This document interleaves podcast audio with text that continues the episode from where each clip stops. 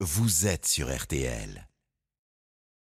Mon métier, ma passion, Armel Lévy. Mon métier, ma passion, c'est parti, comme chaque samedi soir avec Armel Lévy. Bonsoir Armel. Bonsoir. Et avec vous, on part toutes les semaines à la rencontre de passionnés, d'amoureux de leur métier. Aujourd'hui, on va rencontrer une avocate. Elle nous accueille dans son bureau au cinquième étage du 280 boulevard Saint-Germain à Paris.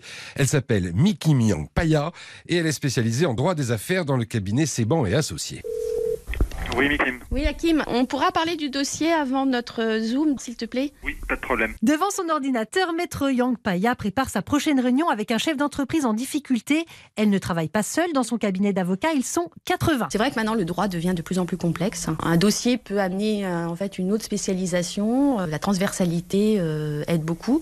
On a des groupes WhatsApp. euh, Qui connaît cette matière? Est-ce que tu veux que je t'envoie ce dossier? C'est important aussi. Je pense que c'est une nouvelle profession. hein. Avant, on était plutôt, on disait généraliste. On faisait un peu de tout. On restait un peu seul dans son coin. Là, je trouve que c'est assez joyeux. Mikim dispense à ses clients des conseils juridiques, elle les renseigne sur leurs droits, leurs devoirs et les peines encourues s'ils ne respectent pas la loi. C'est beaucoup de conseils et puis surtout l'aboutissement aussi, défendre un dossier, pas forcément euh, du bon côté d'ailleurs, hein, ça peut être en défense comme en partie civile. Et puis après, c'est la plaidoirie. Ces dossiers prennent en moyenne 3 ans pour être réglés, mais cela peut être plus court en référé ou plus long. Elle a une affaire qui dure depuis 19 ans. 19 ans, mais alors euh, elle exerce, euh, Miki Myang Paya, son métier de- depuis combien de temps? Elle a prêté serment en 1988 après sept années d'études, un métier qu'elle adore. Ce qui me réjouit dans ma profession, c'est la diversité. C'est euh, bah, d'échanger avec les confrères, d'échanger avec les clients. Ce que j'aime, c'est surtout le contact avec les gens. Donc je suis pas assise euh, voilà tout le temps derrière mon bureau, Euh, aller au tribunal, euh, fouiller aussi, rechercher, négocier. euh, c'est aussi d'aller jusqu'au bout. euh, voilà, c'est surtout ça. Être avocate nécessite plusieurs qualités. Première qualité, euh, je pense qu'il faut euh, être curieux. Si on s'en tient qu'à aux pièces qu'on nous donne, qu'à la conversation qu'on va avoir, ce que vient nous nous dire la cliente ou le client, il faut quand même arriver à dialoguer. Euh, première qualité. C'est un poids quand même mental, hein. donc euh, il faut être, euh, je pense, organisé et bien dans sa tête quand même. On est toujours à penser. voilà, le soir, il m'arrive avant de me coucher, je prends mon téléphone, je m'envoie des mails pour me dire tiens, il faut que je pense à ça et comme ça, je peux m'endormir tranquillement. Et il faut être exemplaire aussi. On- Voilà, on doit être intègre, hein, on doit être parfait. Hein.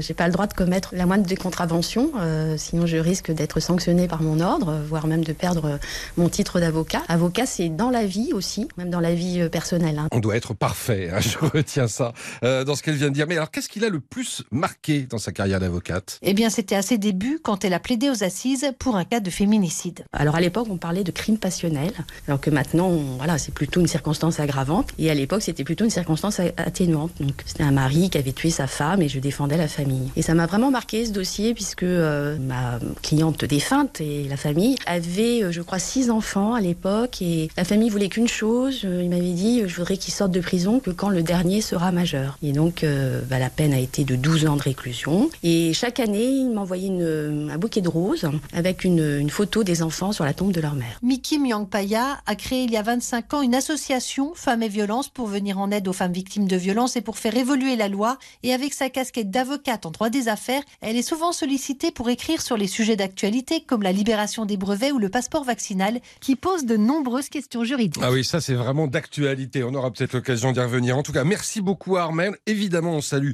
tous les avocats qui nous écoutent. Mais on signale aussi, pour ceux qui nous ont écoutés la semaine dernière, que Chloé Bécouche, vous savez, cette tourière qu'on avait suivie, eh bien, elle est arrivée deuxième au concours du meilleur croissant de Paris, juste derrière son ancien maître d'apprentissage, Frédéric Comine, de la pâtisserie Colbert Asso. Alors évidemment, on leur souhaite encore plein de croissants et on leur dit bravo à tous les deux. Bravo.